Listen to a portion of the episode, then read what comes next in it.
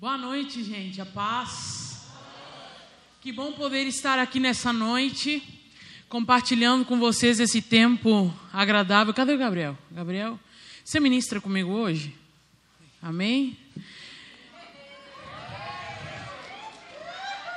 Só fazendo uma explicação aqui, gente. Eu sei que às vezes parece que pregador gosta de fundo musical. Mas, como eu sou da área da música, deixa eu falar algo. Às vezes a gente não entende que o instrumento tocando não é um momento para preencher o culto. A Bíblia diz que quando Saul tinha espíritos que atormentavam ele, ele não chamou profeta, ele não chamou ministério de intercessão, ele não chamou pastor, ele não chamou pregador, ele chamou Davi para tocar. Quando Davi tocava, diz a Bíblia, que os espíritos que atormentavam Saul fugiam. Amém? Você crê nisso? Por isso que eu não convidei o Gabriel para tocar e fazer fundo, eu convidei para ministrar comigo.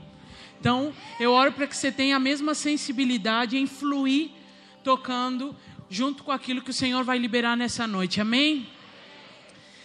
Muito bem. É, é com muita alegria que eu estou aqui nessa noite, porque faz muito tempo que eu não vinha para esse lado, né? Sou uruguaia. Quem já foi em Ribeira? Vocês gostam de comprar, né, gente? Sei bem como é que é. Então, aqui eu não posso nem fazer as piadas que eu faço em outros lugares. Que eu falo assim, ah, eu moro numa cidade que quando o povo fala que você não pode estar em dois lugares ao mesmo tempo é mentira, porque na minha cidade pode. É só ficar no meio da praça. Metade é Brasil, outra metade é Uruguai. Você está em dois países ao mesmo tempo. Ah, aqui não tem graça. Tudo bem. Então, eu moro em Belo Horizonte há oito anos, né? Por isso meu português está melhorzinho, né, gente? Tô quase sem sotaque. Antes era tu, bate, agora é o ai, sou trem. É, então você vai, nós vai, é daí. É, pastor Paulo entende. E para a glória de Deus, eu fico muito feliz de vir para esse lado, né, que me me lembra muito minhas raízes. Faz tempo que eu não consigo ir no Uruguai. Afinal de contas, eu, o receio a entrar não consegui sair, né? Pela fronteira fechada, mas se Deus quiser, em breve, tudo isso aí vai passar. Amém? E eu fico muito feliz. Meu esposo não conseguiu nesse, nesse momento estar comigo, porque nós estamos pastoreando ali em Belo Horizonte uma lagoinha chamada Lagoinha Fernão Dias, fica ali perto do Minas Shopping e nós estamos pastoreando. Ele teve que ficar, essa semana tem reunião de pastores, né, pastor?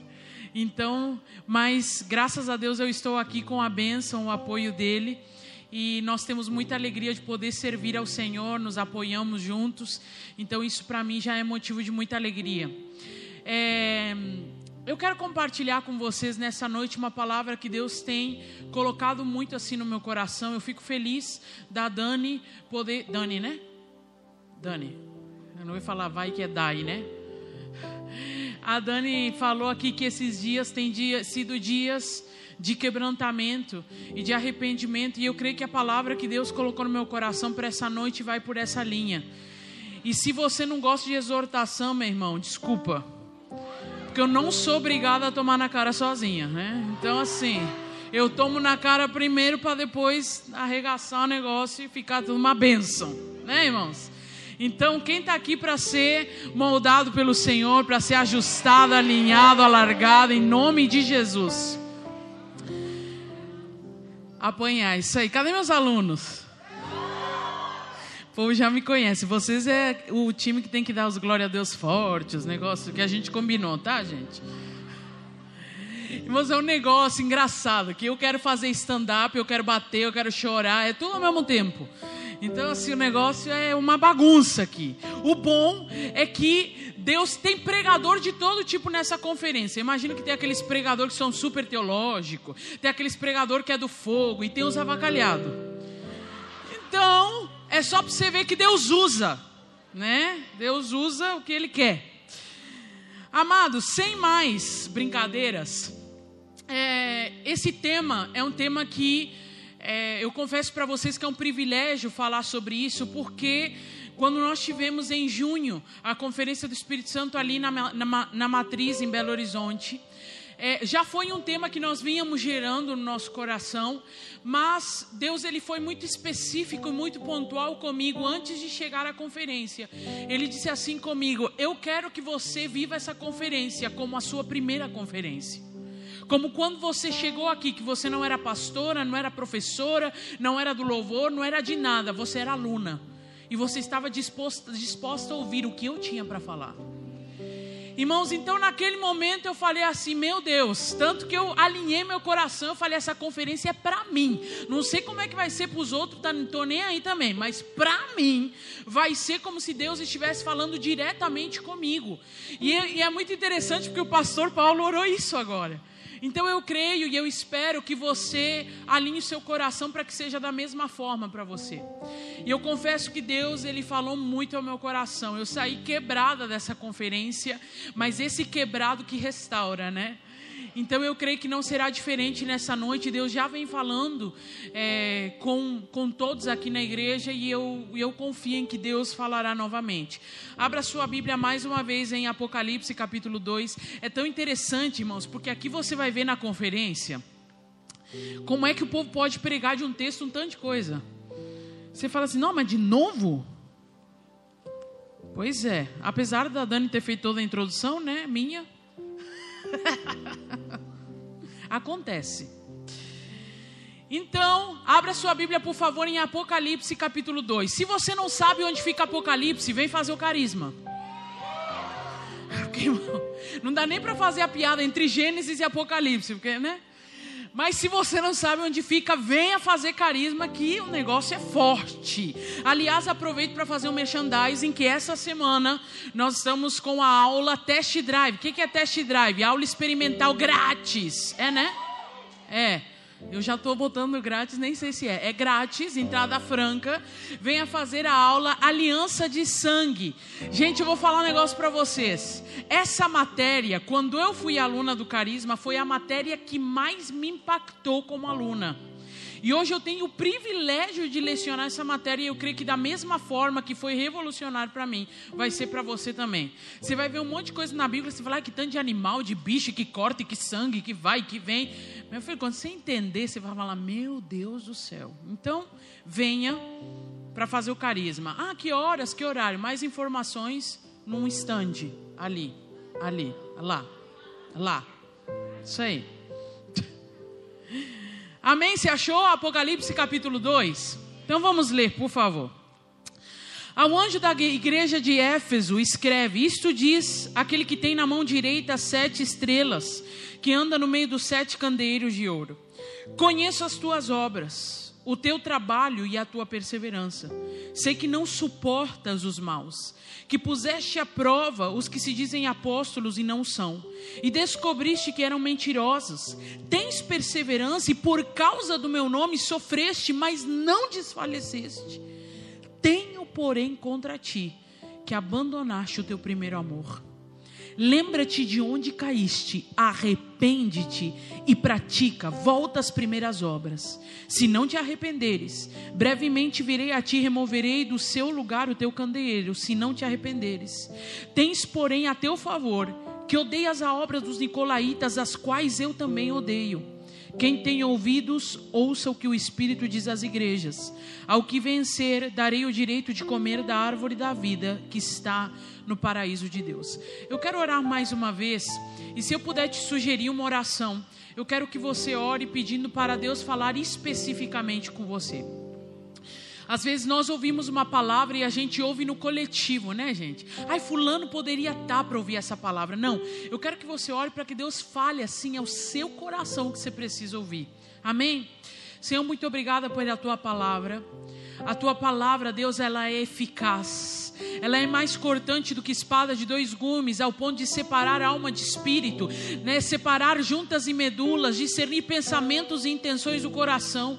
Nós sabemos que a tua palavra ela cumpre o objetivo pela qual ela é enviada. E hoje, nessa noite, não será diferente. Espírito Santo, eu clamo a ti, será uma pessoa falando, mas eu clamo que o teu espírito grite ao interior de cada homem e cada mulher que está aqui nessa noite aquilo que ele ou ela precisam ouvir. Nós não queremos ouvir uma pessoa, nós queremos ouvir é a tua voz.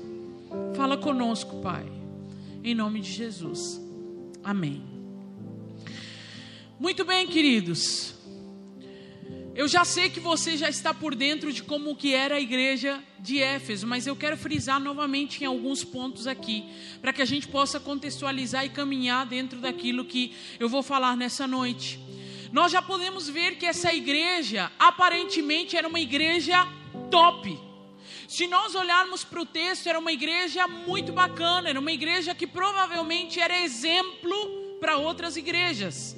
E a gente tem aquele ditado, né, que time que está ganhando não se mexe.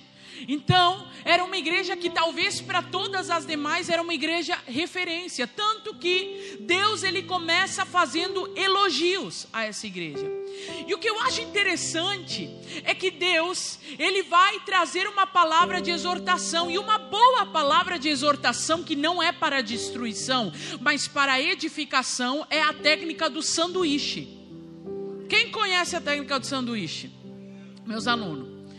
A técnica do sanduíche, irmão, é assim: você vem com pão, você fala bem da pessoa. E aí você fala, você é uma pessoa sim, você é uma pessoa tão legal, parará, parará. Mas vem o recheio. Aí você fala, mas tem tal coisa em você que precisa melhorar. E aí depois você vem com pão de novo. E você fala, não, mas, mas eu sei que você é uma pessoa tratável, ensinável. Não, não, não. Meu irmão, por que eu estou falando dessa técnica de exortação? Porque a técnica a maioria dos pastores usa. Por quê? Porque o objetivo da exortação não é acabar com a pessoa. O objetivo da exortação é que ela cresça ainda mais. Então, Deus, ele está fazendo exatamente isso com essa igreja.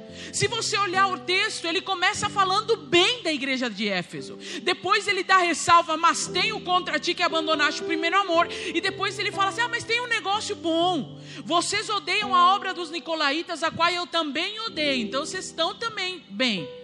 Então Deus está utilizando essa técnica, Ele está falando a respeito de uma exortação para que haja crescimento. Entenda algo: o Pai Ele está colocando aqui uma das maiores expressões de paternidade. Qual? Correção, porque a Bíblia é muito clara em dizer que o Pai que ama corrige. Deus não é daquele tipo que ele pondera o acerto acima do erro e pensa assim: poxa, tem tanta coisa boa, só um errinho, deixa para lá. Isso é coisa nossa. Deus não faz assim. Deus está dizendo assim: tem muita coisa boa, mas pode melhorar. Tem muita coisa boa, mas eu não vou te deixar com o erro que você está. Por quê? Porque a consequência do pecado é a morte. Eu não vou deixar em você veneno que te mata. Eu quero que você chegue ao lugar aonde você tem que chegar. Deus ele começa a falar a respeito dessa igreja. Ele vai dizer: Olha, tem algo importante que eu não quero que vocês abandonem, é o primeiro amor. Gente, só para olhar as características dessa igreja, eu vou falar um negócio. Tem muita igreja que está muito aquém da igreja de Éfeso. Porque se nós olharmos, o texto vai dizer que eles tinham boas obras. Como a Dani falou, o povo era bom de serviço. Tem uma outra versão que vai dizer assim: que eles eram excelentes na labor deles. Labor no original significa trabalho intenso, ou seja, suor. O povo era fera no que tinha a ver com trabalho. o texto vai dizer que eles perseveravam, que eles tinham zelo, ou seja, eles não colocavam qualquer um aqui em cima. Eles não aceitavam qualquer pessoa para falar. Eles peneiravam, eles filtravam, eles olhavam quem eram aqueles apóstolos, eles ouviam aqueles apóstolos, eles testavam aqueles apóstolos e quando constatavam que eram mentirosos, eles falavam: aqui não. O que, que é isso? Zelo, cuidado.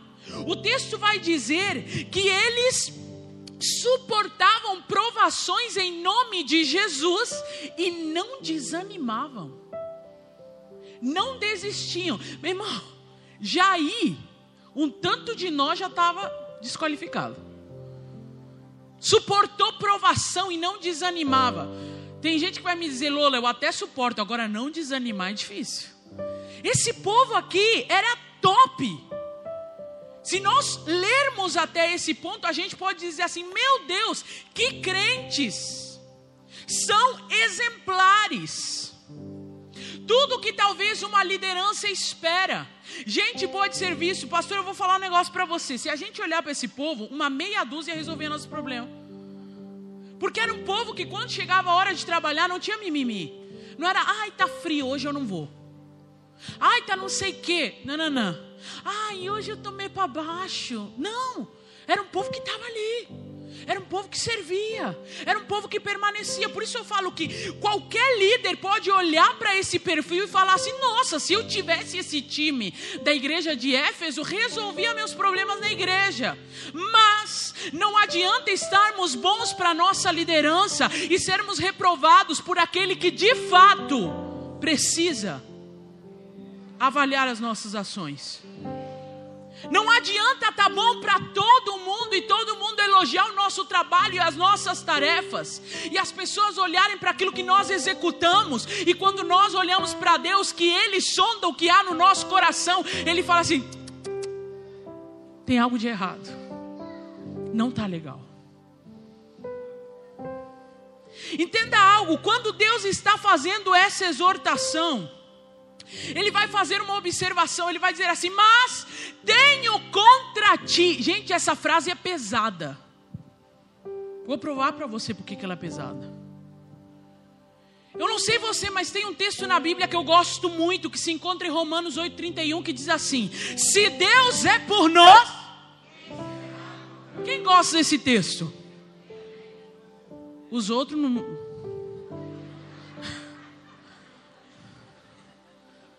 Perguntar de novo.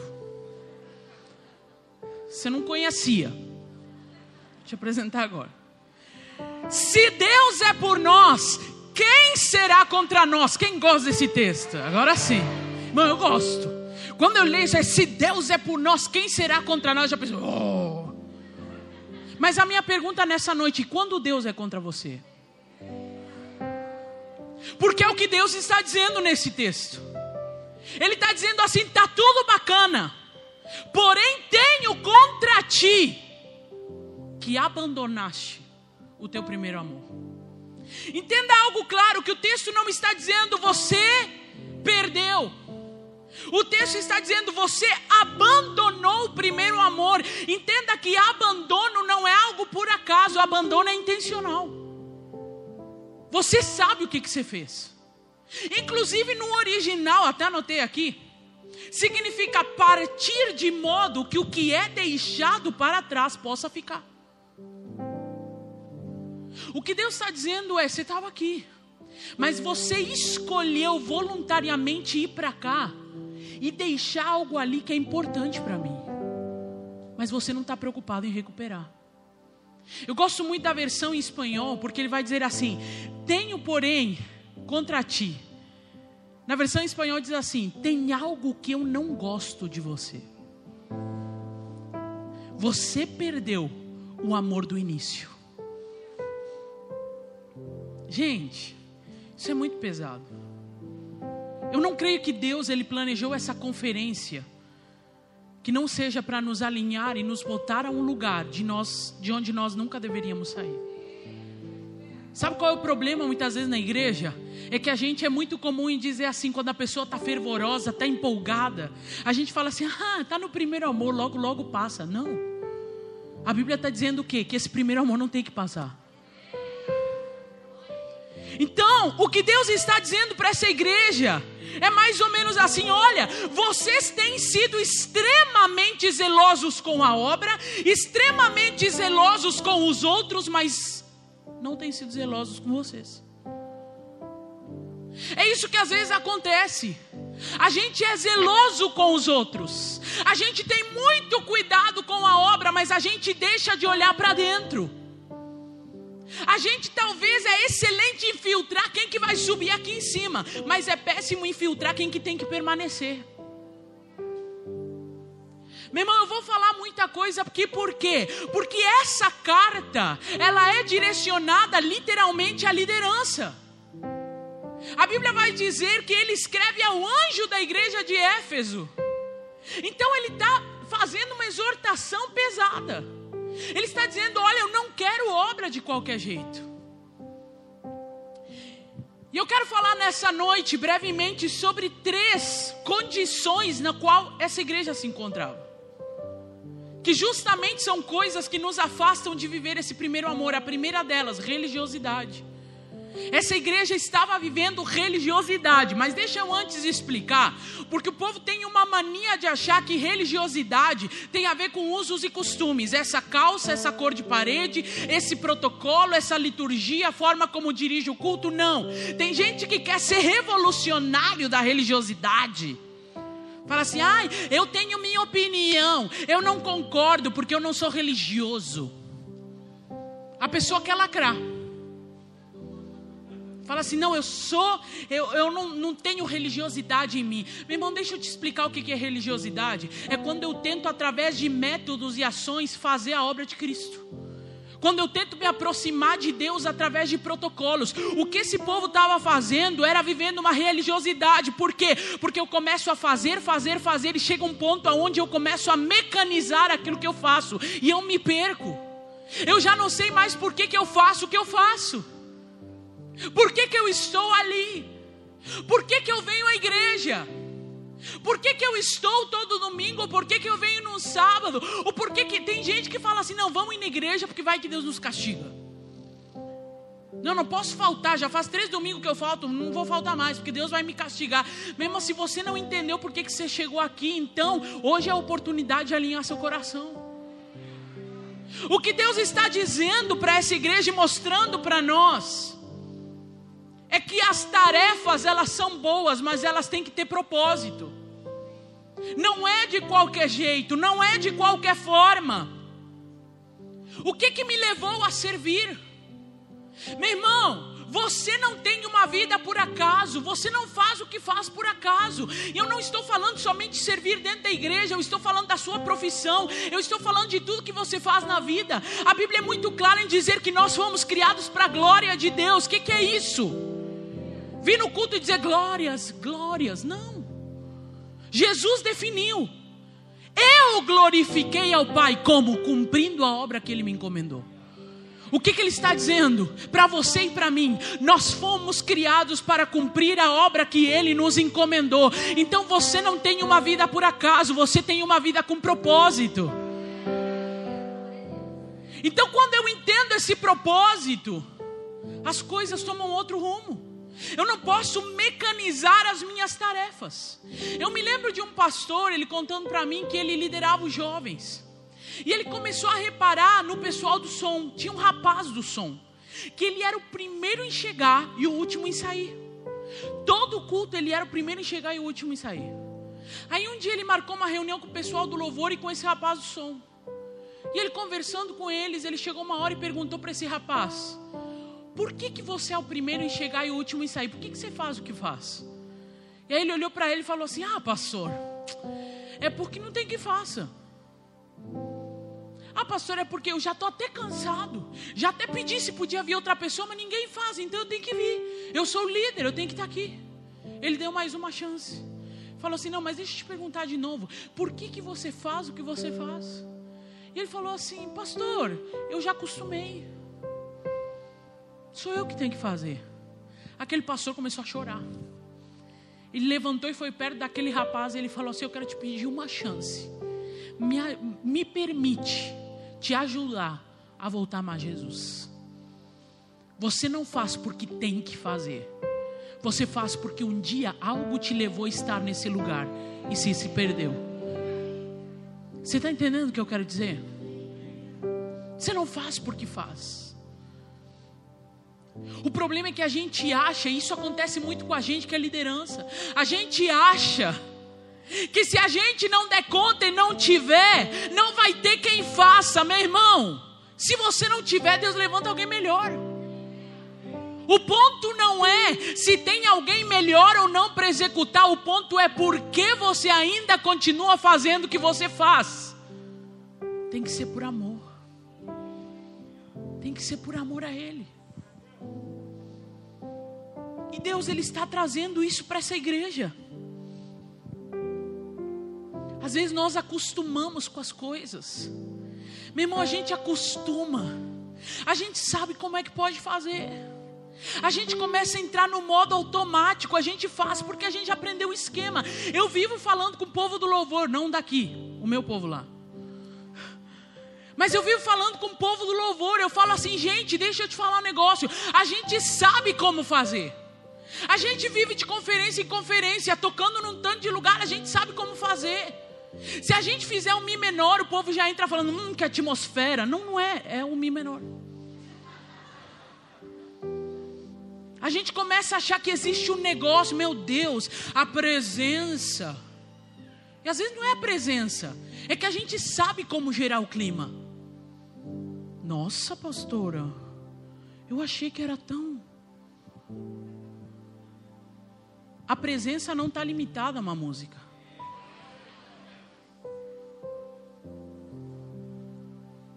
E eu vim falando para o povo do louvor e falo assim, gente, não trate como natural aquilo que é sobrenatural. Não acostume com o sobrenatural. Não acostume com a presença.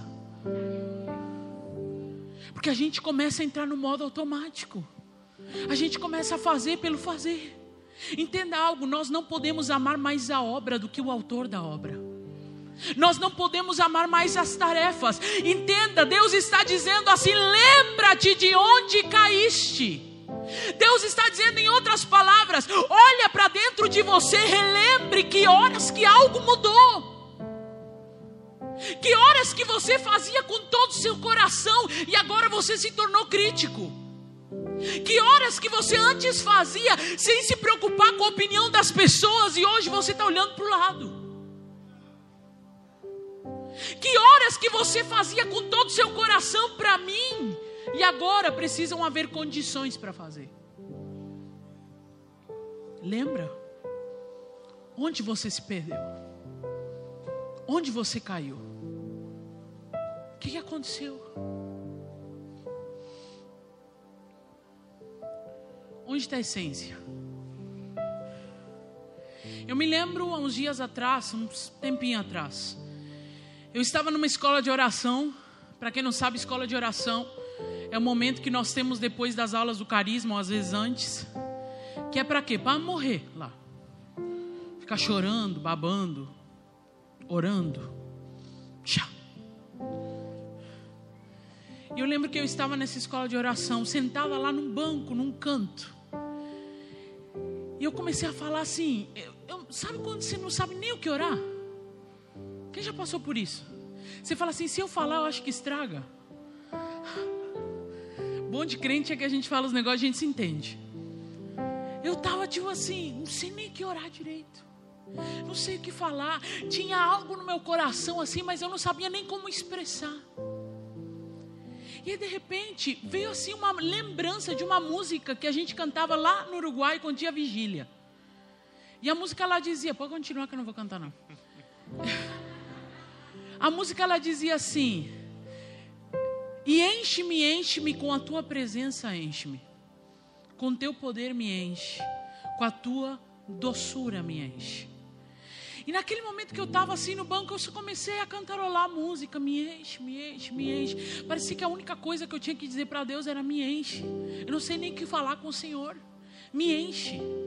E aí eu lembro que enquanto eu cantarolava essa música, de repente veio assim no meu coração e eu comecei a falar com Deus. Eu falei: Deus, eu preciso tanto que o Senhor me encha, porque eu sei dar aula, eu sei montar um sermão, eu sei cantar, mas eu sei a diferença de quando eu faço tudo isso sem o Senhor.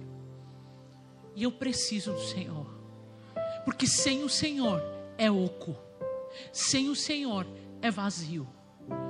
E Deus ele me deu uma visão de um ramo.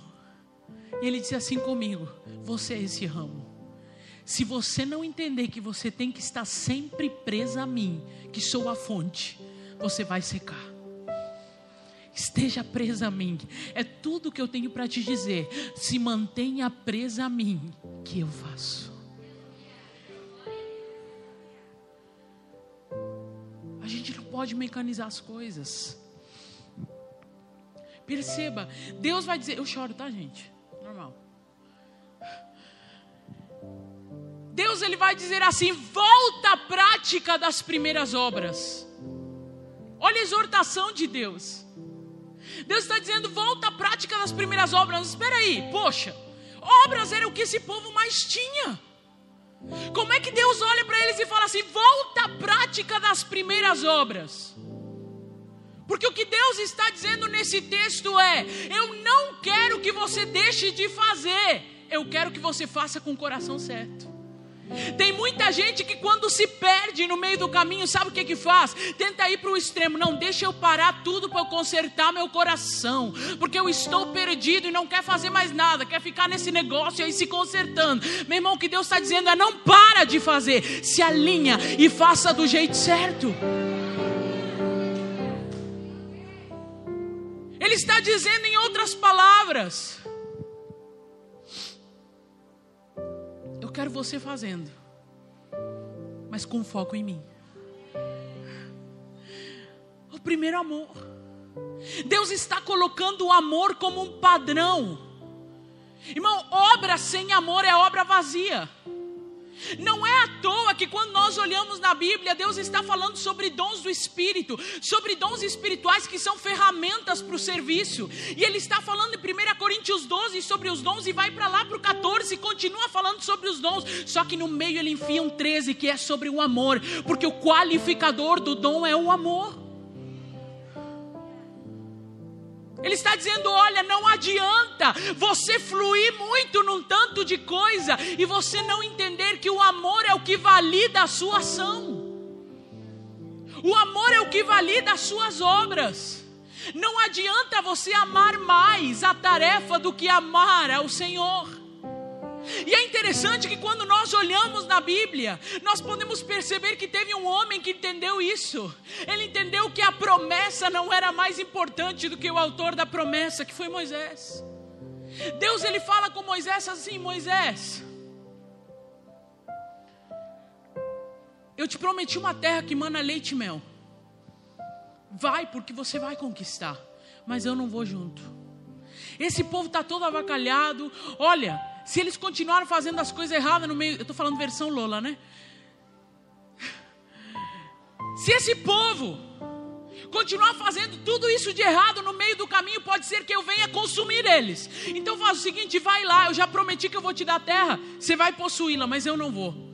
Sabe o que, que Moisés fala? Ele diz assim: Senhor, se o Senhor não for, do que, que nos diferenciaremos dos outros povos? Seremos mais um. Então, se a tua presença não for conosco, não nos tires daqui. O que Moisés está dizendo é: não adianta promessa sem o autor da promessa. Não adianta a bênção se o Senhor não estiver junto. O que Moisés está dizendo é: Eu te amo. O Senhor é mais importante que tudo. O Senhor é mais importante que tudo na minha vida. Deus está dizendo: Eu quero você fazendo com o coração do início, não só fazendo. A segunda condição que se encontrava essa igreja era numa condição de submissão, insubmissão. Porque veja bem comigo e me acompanhe nisso aqui. Deus ele está trazendo uma alerta à igreja. E nós podemos ver na Bíblia vários textos aonde existe uma comparação da igreja com a noiva de Cristo, tanto que nós nos chamamos de noiva de Cristo. Só que repare bem, Paulo, ele vai falar com a igreja justamente em, em Efésios, olha para quem que ele está falando. Ele vai falar em Efésios qual é o padrão de amor ideal. E ele vai dizer assim: marido, Ame a sua esposa como Cristo amou a igreja, ao ponto de se entregar. O que, que ele está dizendo? O padrão de amor de Deus é entrega. Só que aí ele vai estabelecer o padrão de amor da noiva. E ele vai dizer assim: mulheres, sejam submissas aos seus esposos Lolo, o que, que você está querendo dizer? É que a revelação do amor para o marido é entrega, enquanto a revelação de amor para a esposa é submissão. Só que eu vou fazer um parêntese aqui: submissão não é que o povo acha por aí que é. A submissão é dizer sim, amém para tudo. Não, a gente já passou dessa fase. O que, que é submissão? me colocar debaixo de uma missão. Então o que Deus está dizendo, olha, o padrão de amor meu para você, igreja, é entrega. Mas o padrão de seu amor para comigo tem que ser submissão. O que, que é submissão? Vou fazer um parêntese aqui que não tem a ver com a pregação, mas eu quero falar. Submissão é quando eu me coloco debaixo de uma missão. E para eu confiar e para eu colocar, me colocar debaixo dessa missão, eu preciso confiar em quem carrega a missão. Eu acho engraçado que tem um monte de menina que nem no namoro se submete e diz que quando casar vai se submeter. Ah, Lola, mas namoro não é casamento, mas namoro revela o padrão do que você está disposto a viver no casamento. A mulher nem sabe qual que é a missão do cara. Ela fala assim: ah, eu quero casar. Só olha o vestido branco, o casamento e a festa, o sonho de consumo. Mas não pra, parou para olhar qual que é a missão do cara. Porque é debaixo dela que você está se colocando. Aí depois ter, casa, ele fala assim: ai não, ele não quer me acompanhar, pois eu vou viver o meu chamado.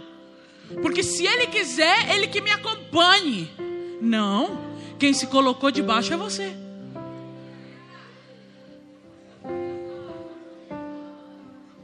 E os cara? Aí eu acho ótimo os rapazes que querem namorar, pastor. Nem ele sabe a missão dele e quer que a moça entre numa missão que ele não sabe.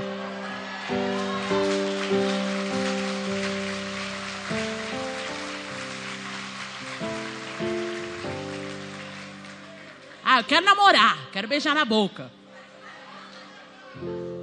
mas não conhece o seu propósito de vida, não conhece a sua missão. Antes de você querer namorar ou casar, se preocupe por entender qual é a sua missão, o seu propósito de vida, para depois convidar alguém para se colocar debaixo dele.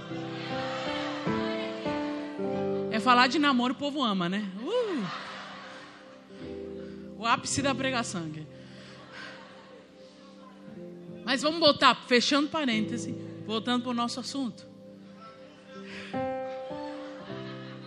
Por que, que eu fiz essa comparação? Porque na comparação de relacionamento de homem e mulher, a gente vai entender o que, que Deus está dizendo. O que Deus está dizendo é: eu tenho muito clara a minha missão, agora eu preciso que você tenha claro se você confia em mim, ao ponto de se colocar debaixo da missão que eu tenho. Porque se você verdadeiramente ama, você não tem receio de se colocar debaixo da missão, porque você confia. Deixa eu te falar algo nessa noite. Tem gente, meu irmão, que se coloca facilmente debaixo da missão. Fala assim, ai não, eu, eu sei que Deus tem esse sonho para mim, Deus tem esse propósito, estou aqui, Senhor. Tchá. E se coloca debaixo da missão. Só tem um detalhe: na hora que Deus decide mudar alguma coisa, revolta, dá piti. Por quê? Porque amava mais a missão do que aquele que carrega a missão. Meu irmão, deixa eu fazer uma pergunta aqui. Quem nessa pandemia teve algum projeto ou algum planejamento que saiu do lugar? Vou perguntar de novo, que tem uns que estão tá olhando assim para mim, para onde que ela vai? É, é simples a pergunta. Não é capciosa, não. Quem tinha um projeto e com a pandemia o negócio bagunçou? Hum, obrigada. O problema é acontecer com todo mundo. A questão não é essa. A questão é que um tanto de gente revoltou com Deus, porque o seu projeto não deu certo, porque as coisas não saíram como a pessoa imaginava que tinha que sair, mas o Senhor me deu uma palavra, mas é no tempo dele. Por que, que o Senhor mudou a rota? Porque Ele é o dono da missão. Então a gente revolta e a gente quer questionar Deus e a gente quer peitar Deus como dizer: o Senhor não podia fazer isso. Não, peraí. Se você confia naquele que carrega a missão, ele pode mudar a rota. Você pode não entender, não pode ser racional, mas você confia.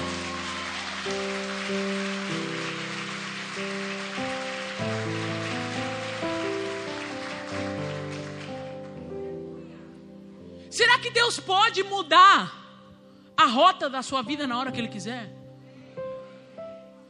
Talvez tem gente que chegou aqui hoje pela primeira vez dizendo assim: Eu não entendo nada do que está acontecendo na minha vida. Eu fui lá só para ver como é que é esse negócio. Você está no lugar certo. Por quê? Porque é nesse lugar que você vai aprender a confiar e não a entender. Meu irmão, deixa eu te falar um episódio da Bíblia que eu acho sensacional. Você entender o que eu estou querendo dizer, ah, Lola, mas Deus deu razão. Uhum. Para a gente entender, sim, o que Ele quer que você entenda. Tem um momento que Pedro está lavando as redes. Quem que é Pedro? Um pescador.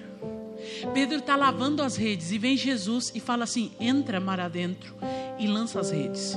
Gente, para falar rapidão, Pedro era o que? Pescador, um cara esperto no assunto. Ele está lavando as redes de dia. Pelo que eu posso entender, pelo que eu já mais ou menos pesquisei, parece que o horário da noite é um horário bom para pescar. Parece que os peixes sobem. Não sei quem entende isso, me falaram, não sei se é verdade. Mas aí ele já tinha feito tudo que o protocolo de um bom profissional manda. Ele tentou todas as coisas. E aí não deu certo.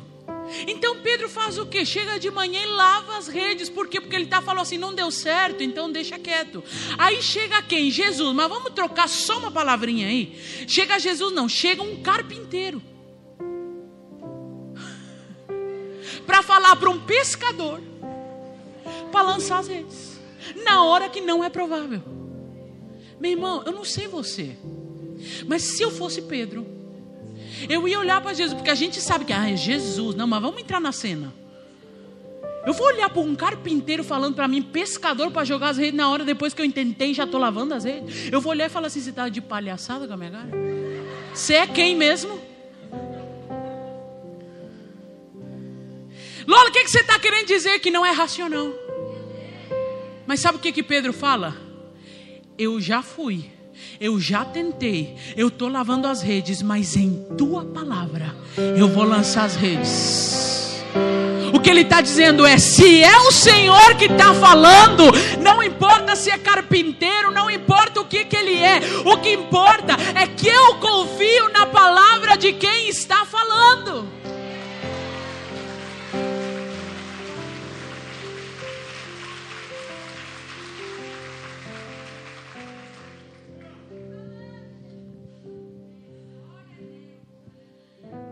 Deixa Deus mudar a rota. Deixa Deus fazer do jeito que Ele quer fazer. Deixa Deus planejar. Ah, Senhor, mas o Senhor falou para mim que eu tinha um chamado. Tem gente que, que permanece mais pela projeção do chamado do que por amor a Jesus. Quando na verdade Deus está dizendo assim: se submeta a mim, porque você me ama e porque você confia em quem eu sou. Você confia no meu caráter. Mesmo que eu mude tudo, mesmo que eu mude os planos, mesmo que eu mude a rota, mesmo que você não entenda, mesmo que não seja racional, se submeta a mim por amor a mim. Não é à toa que Jesus vai estabelecer um dos maiores mandamentos: ame o Senhor o teu Deus com todo o seu coração.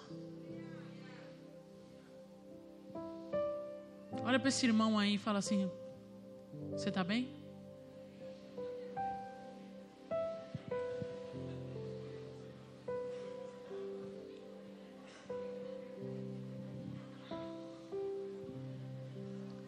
Era só para perguntar, irmão, não era para conversar, não. Você está bem? Ai, que... Momento de desabafo. Terceira e última condição que essa igreja se encontrava. Entenda, havia religiosidade, isso te afasta do primeiro amor, mecanizar as coisas. Havia insubmissão. Por quê? Porque quando você ama de verdade, você se coloca debaixo da missão. E terceiro ponto, e talvez um dos mais importantes. Essa igreja não conhecia de verdade o seu amado. Olha, por que você está dizendo que essa igreja não conhecia o amado? Porque quando nós estamos no primeiro amor, gente, nós não deduzimos. nós procuramos conhecer. Vou explicar melhor.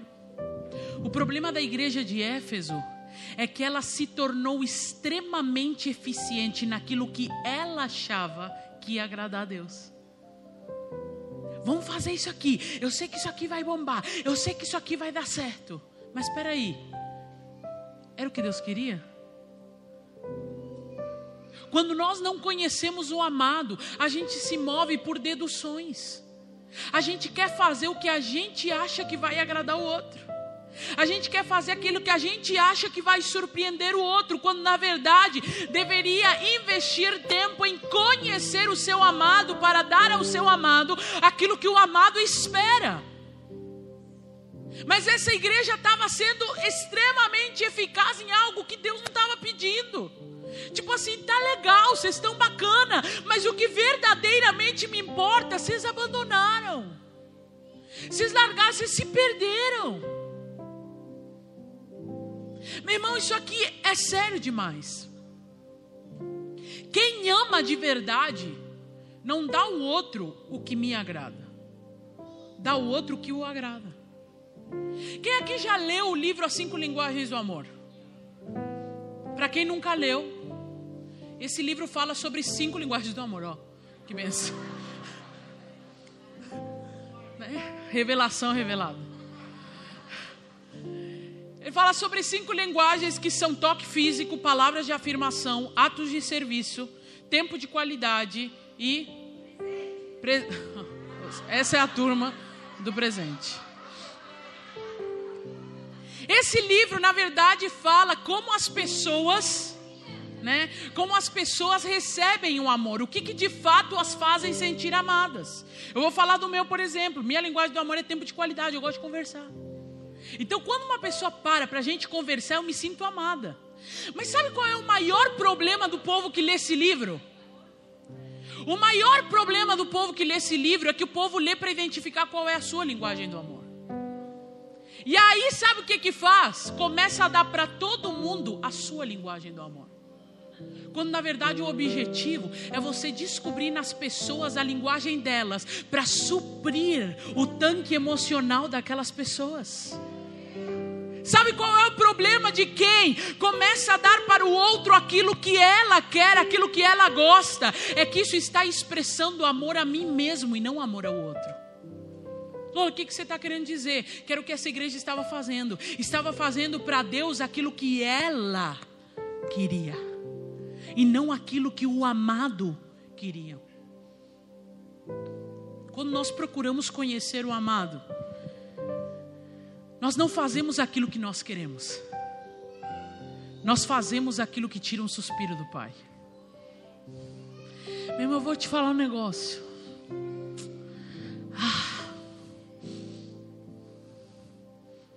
Será que a gente está preocupado em tirar um suspiro do Pai? Será que a gente realmente o ama e o conhece ao ponto de fazer aquilo que Ele espera de nós? Sabe por quê? Porque nós estamos vivendo um tempo nos nossos dias, querido. Desculpa eu ser tão rasgada. Desculpa nada.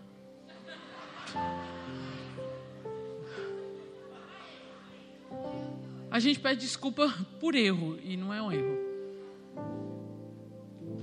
A gente está vivendo uma fase onde nós queremos construir projetos, nós construímos coisas que Deus nem está nisso.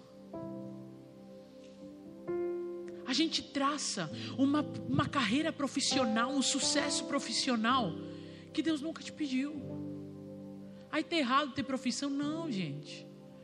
A gente quer construir casa, a gente quer construir carro, e conquista o carro e quer melhorar o carro, e aí depois quer não sei o que, e quer subir, e quer não sei o que mais, e parece que as notas, nossas metas na vida começam a ser essas coisas tão terrenas, e que depois chega um momento que se torna tão banal.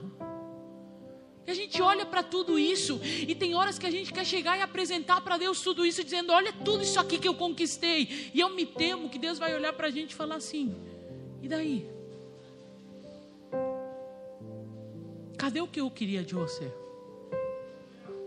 Porque isso não tira suspiro de mim.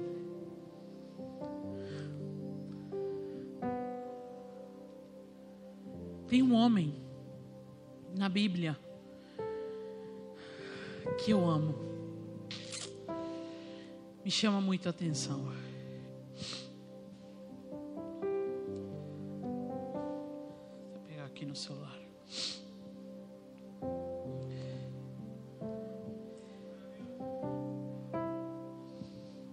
Vai dizer a respeito de um homem chamado Estevão.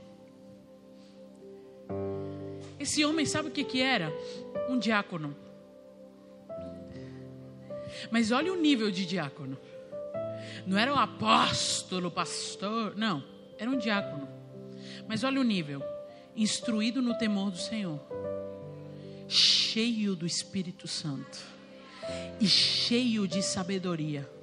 Gente, o povo ia discutir com Estevão e não tinha quem ganhasse Estevão. Aí o povo ficava revoltado. Por isso eles querem apedrejar, acabar com Estevão. Mas olha que interessante, a Bíblia vai dizer, lá em Atos 7, 54, ouvindo isso, ficaram furiosos e rangeram os dentes contra ele. Mas Estevão, cheio do Espírito Santo, levantou os olhos para o céu e viu a glória de Deus e Jesus em pé à direita de Deus e disse: Vejo os céus abertos e o filho do homem em pé à direita de Deus. Não, você não entendeu, eu vou te explicar. A Bíblia diz que Jesus está assentado à destra do Pai. Presta atenção nisso aqui. A Bíblia diz que Jesus está assentado à destra do Pai. Quero mostrar a cena de como que eu imagino. Jesus está à direita do Pai, sentado.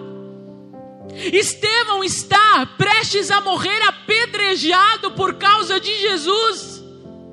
E a Bíblia vai dizer que ele fita os olhos e vai dizer assim: Mas Estevão, cheio do Espírito Santo, levantou os olhos para o céu e viu a glória de Deus e Jesus em pé à direita de Deus. Eu vejo os céus abertos e o Filho do Homem em pé à direita de Deus.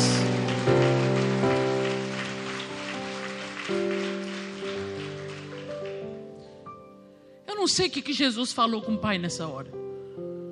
Mas deixa eu viajar. A Bíblia não diz.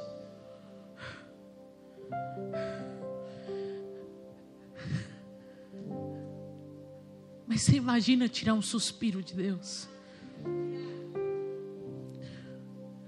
Talvez Jesus olhou para o Pai e falou: Não, peraí. Deixa eu levantar e receber Ele do jeito certo.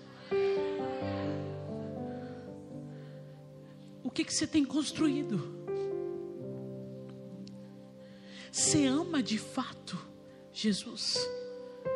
Ele é de fato o seu primeiro amor? Porque ele, se Ele é o seu primeiro amor, a gente precisa entender o que agrada a Ele. É interessante que no momento Paulo vai exortar os Gálatas, e os Gálatas tinham toda a instrução certa só que no momento começaram a ouvir pessoas que distorciam a verdade, e Paulo vai dizer: vocês estavam indo tão bem. Quem convenceu vocês a deixarem de seguir a verdade? Imagino que os Gálatas devem ter olhado e falado assim: a gente começou a ouvir gente que não devia, e a gente se perdeu. Mas posso te falar algo? Os Gálatas ainda tinham uma desculpa. Nós ouvimos quem não deveríamos. Mas sabe qual é a diferença da igreja de Éfeso? Que a igreja de Éfeso não tinha desculpa para dar. É tão difícil quando a gente não tem para quem jogar a culpa, porque no final das contas, quem se perdeu no processo fomos nós.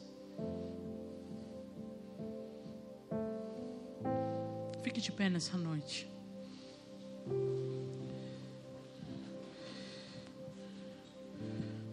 Não converse com ninguém, não, irmão.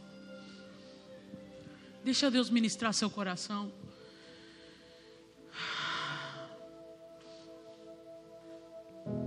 Eu acho que é o tempo de a gente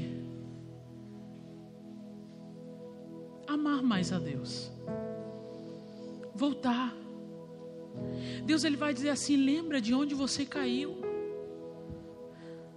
Lembra onde você se perdeu.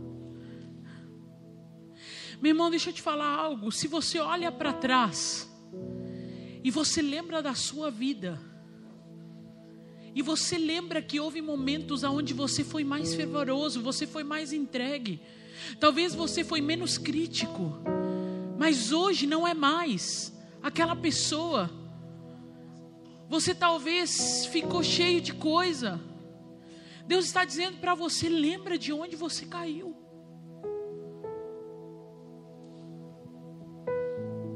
Volta para esse lugar. Volta para esse lugar aonde eu cativava a sua atenção por completo. Volta para esse lugar aonde você estava disposto a receber de quem fosse. Volta para esse lugar onde você estava aberto a eu mudar os seus planos, porque afinal de contas você chegou tão quebrado. Que o que, o que eu tinha para você era a melhor proposta.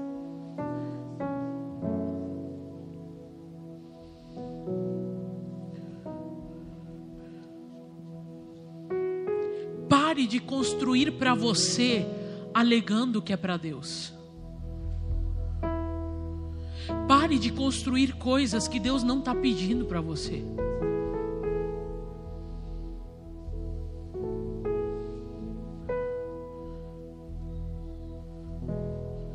Pare de percorrer caminhos que Deus não pediu. Ah, mas como liderança eu tenho que fazer. Mas Deus pediu. É isso que Deus quer. Porque o que importa não é o que o protocolo de liderança diz. O que importa é o que o pai está dizendo.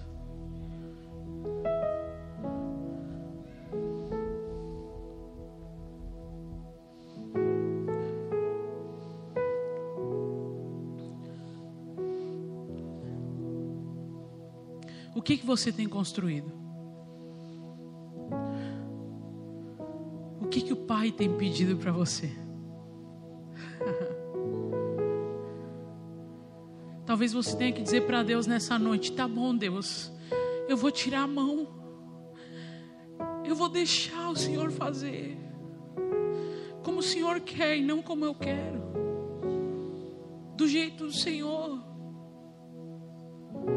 O Senhor é mais importante para mim do que o resto. Se eu me perdi, me perdoa. Se eu pensei fazer o certo, mas eu perdi meu coração, eu quero voltar hoje.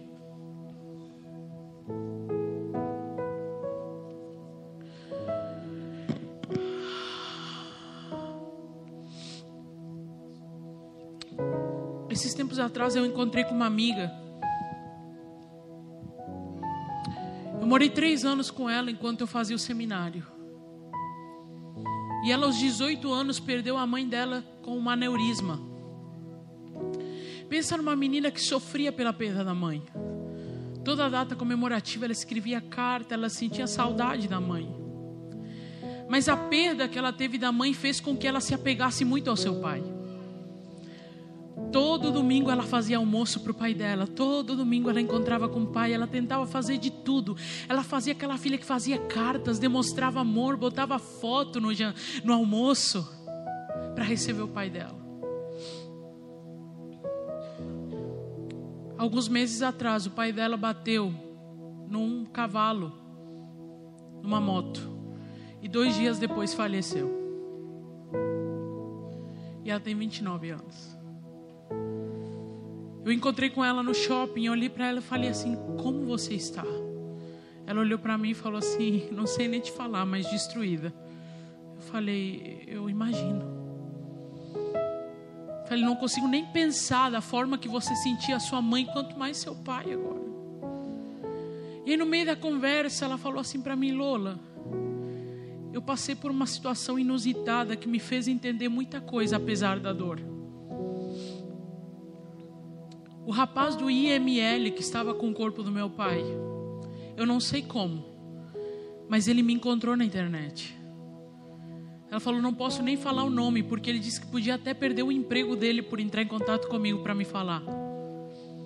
Mas ele me escreveu. E ele disse assim para mim: Eu não sei se você acredita em Deus.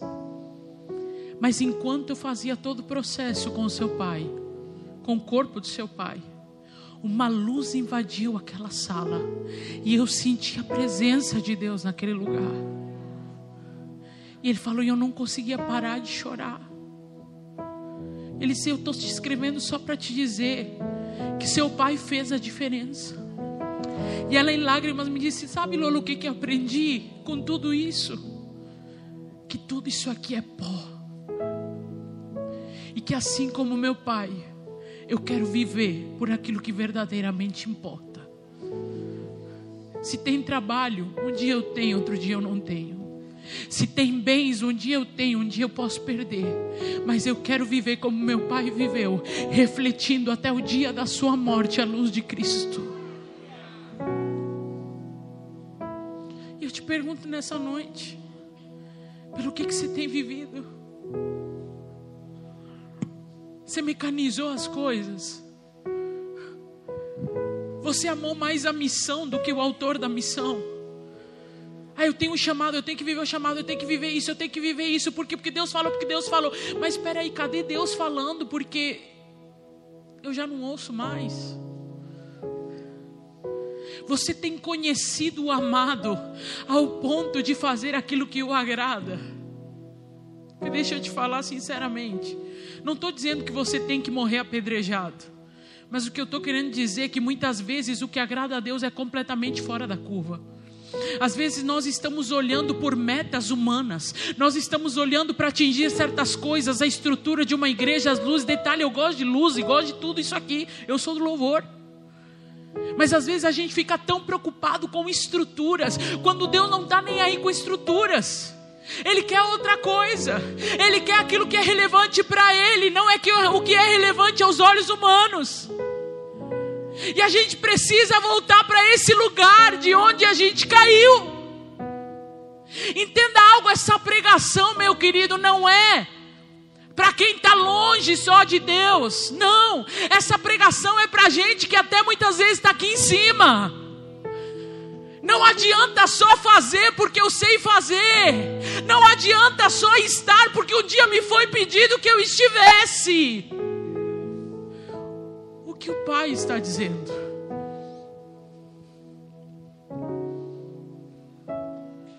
Eu quero fazer um chamado nessa noite. Pode vir? Feche seus olhos, por favor. Você que entendeu essa mensagem, eu quero só te dizer uma coisa. Quando você estuda sobre avivamento, e todos nós clamamos por avivamento. Existe só uma chave que em todos os avivamentos foi crucial. E essa chave é arrependimento. O avivamento começou por gente que se arrependeu. E é interessante que Deus ele vai dizer assim: lembra-te de onde caíste e arrepende-te. O que Deus está dizendo é: ainda tem chance. Você pode voltar e se alinhar.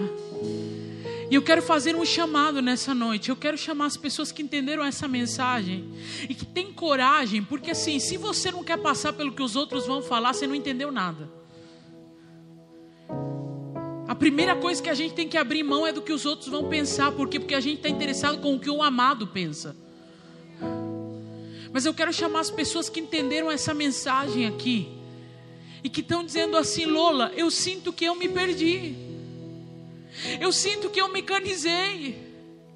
Eu sinto que eu comecei a entrar numa roda e que eu faço, mas às vezes eu não entendo nem por que, que eu faço. E eu preciso voltar a esse lugar. Eu entendo que é para mim. Eu preciso voltar para esse lugar de rendição aonde os meus projetos não tomam o lugar dos projetos de Deus. Se você é essa pessoa, eu queria que você viesse aqui para se render. Por que, Lola? Porque você precisa de aceitação na sua mensagem? Não, porque a fé sem obras é morta. A gente precisa ter uma atitude coerente com aquilo que a gente crê. Eu só peço para vir quando eu falo assim: olha, você precisa no mundo espiritual ter uma atitude que indique que hoje você está fazendo uma escolha. que você está escolhendo não viver mais uma roda, não viver mais os seus próprios interesses, a sua própria vida, mas colocar o amado no lugar que ele tem que estar, qual o primeiro. Porque se eu quero um avivamento em Porto Alegre, se eu quero um avivamento na Lagoinha, tem que começar por mim. Tem que começar por mim. Sou eu que tenho que me render. Sou eu que tenho que dizer, Senhor, eu me perdi. Eu me perdi. Se você não quer vir aqui na frente, você pode se ajoelhar, se entregar no seu lugar.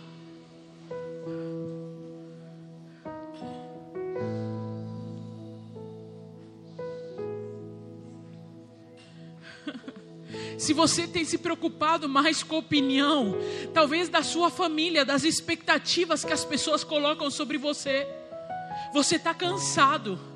Deus fala muito claro ao meu interior: tem gente que está cansada, porque tenta tanto, tanto, tanto suprir as expectativas de gente, as expectativas de familiares, e parece que você nunca dá conta. Sabe por que, que você não dá conta? Porque está insuportável viver fora do propósito, e você não vai dar. E o que Deus está dizendo para você nessa noite é: pare de corresponder a pessoas e comece a corresponder a mim.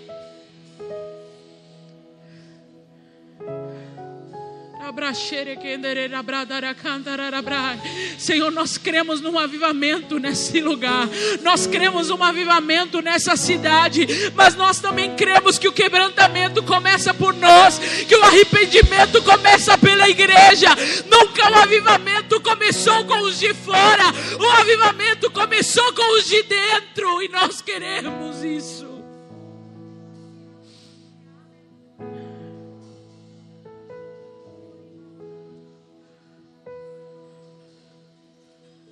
Sim, Senhor. Meu irmão, é a sua oração com Deus. Quando nós ministramos e cantamos, querido, fique à vontade na presença do Pai, porque é o Pai, é a sua casa.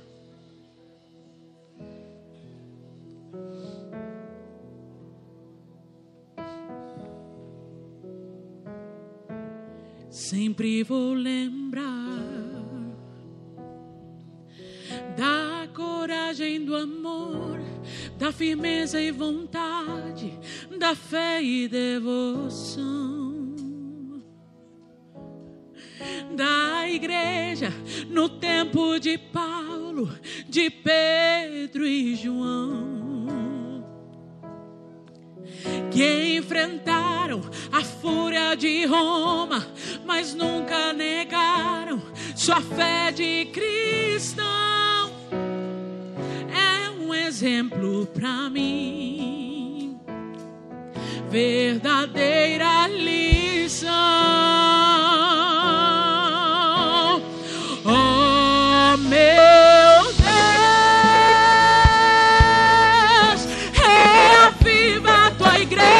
de novo.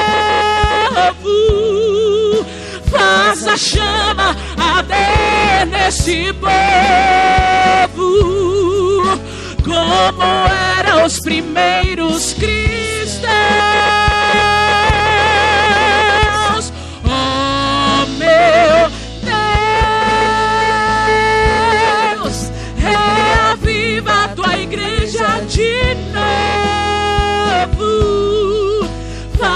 Chama arder nesse povo.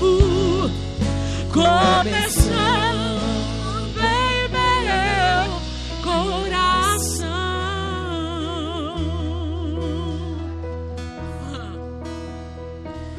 Eu queria ver a bravura dos santos em plena arena os leões. Quanto mais a fogueira queimava, se ouvia o louvor dos nossos irmãos. Sob o sangue tombavam nas ruas, chegavam no céu com vitória nas mãos. É um exemplo para mim,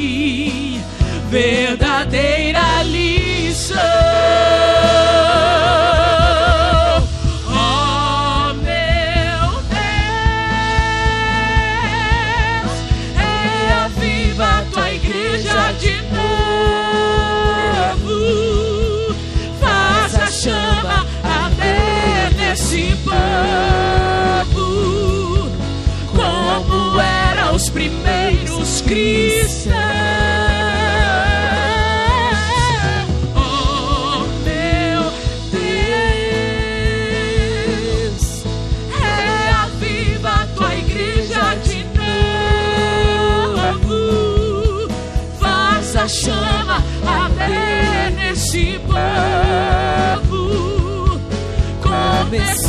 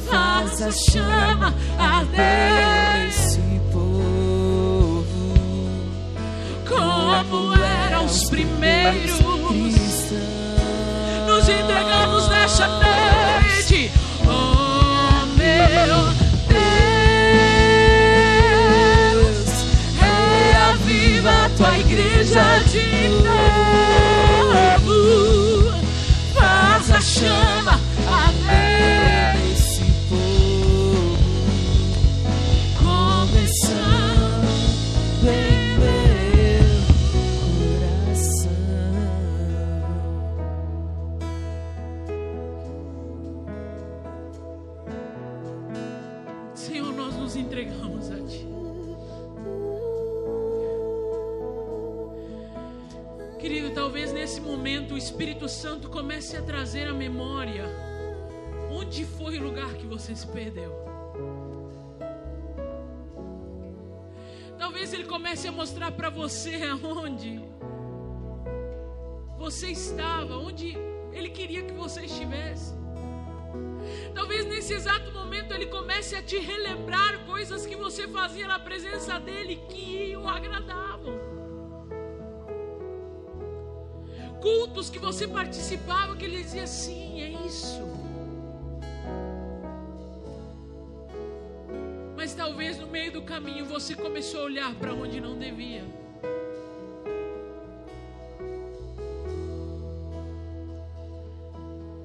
Pergunte para Ele nessa noite: Senhor, aonde eu me perdi? Me mostra onde eu me perdi. Me mostra onde as coisas se tornaram automáticas para mim me mostra aonde um evento começou a ser mais importante do que qualquer dia na tua presença. Me mostra aonde pessoas e multidões começaram a ser mais importante que o meu secreto com o Senhor. Me mostra, Senhor, aonde eu parei de sonhar os teus sonhos.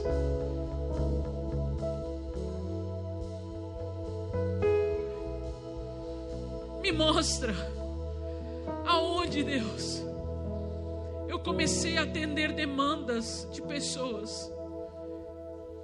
E não, Senhor. Me mostra, Senhor. Que horas que eu parei de querer te conhecer mais? Porque eu achei que o que eu te conhecia era o suficiente.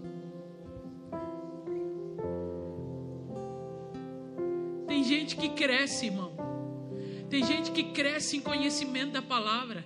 Tem gente que cresce em teologia. Mas na mesma medida que cresce em teologia e em conhecimento, também diminui a sua intensidade e essência com Deus. Porque conhece muito, ao ponto de não querer aceitar de qualquer um. E Deus ele diz: Eu uso quem eu quero da forma que eu quero. Se renda se quebre. Pare de escolher. Pare de determinar como é que eu tenho que falar. Pare de determinar quem que eu tenho que usar para te tocar.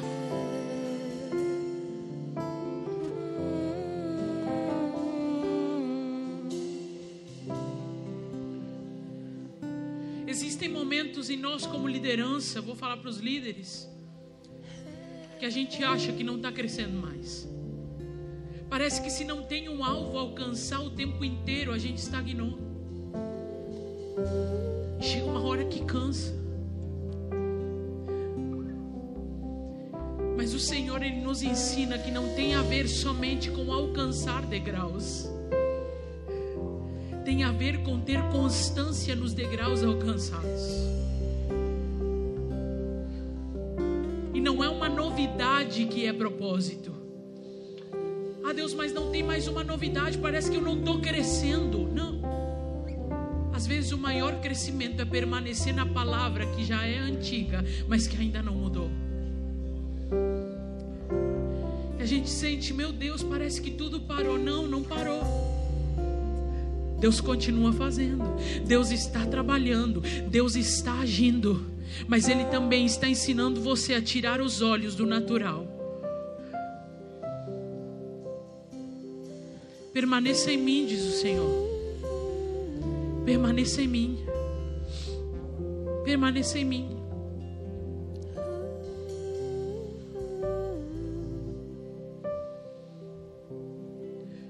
Envolto em tua presença. Jesus. Obrigada, Jesus. Obrigada, Deus, pelo teu amor que nos constrange, o teu amor que nos chama mais uma vez. Assim como o Senhor fez na igreja de Éfeso. O Senhor não exortou para punir, o Senhor não exortou para afastar, o Senhor exortou para dizer: ainda há chance. Se você voltar, tem promessa. Se você se alinhar, ainda tem promessa. Muito obrigada, porque essa noite o Senhor está fazendo isso conosco. O Senhor está nos alinhando. O Senhor está dizendo sim, sim, sim.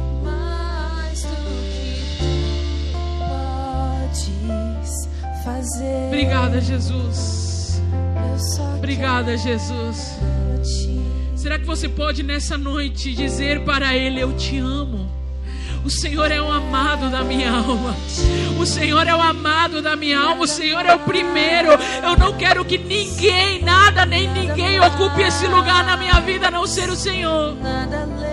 Te amo, te amo, te amo, te amo, Jesus. Te amo, Jesus. O Senhor é o ar que eu respiro. O Senhor é o que me dá fôlego de vida.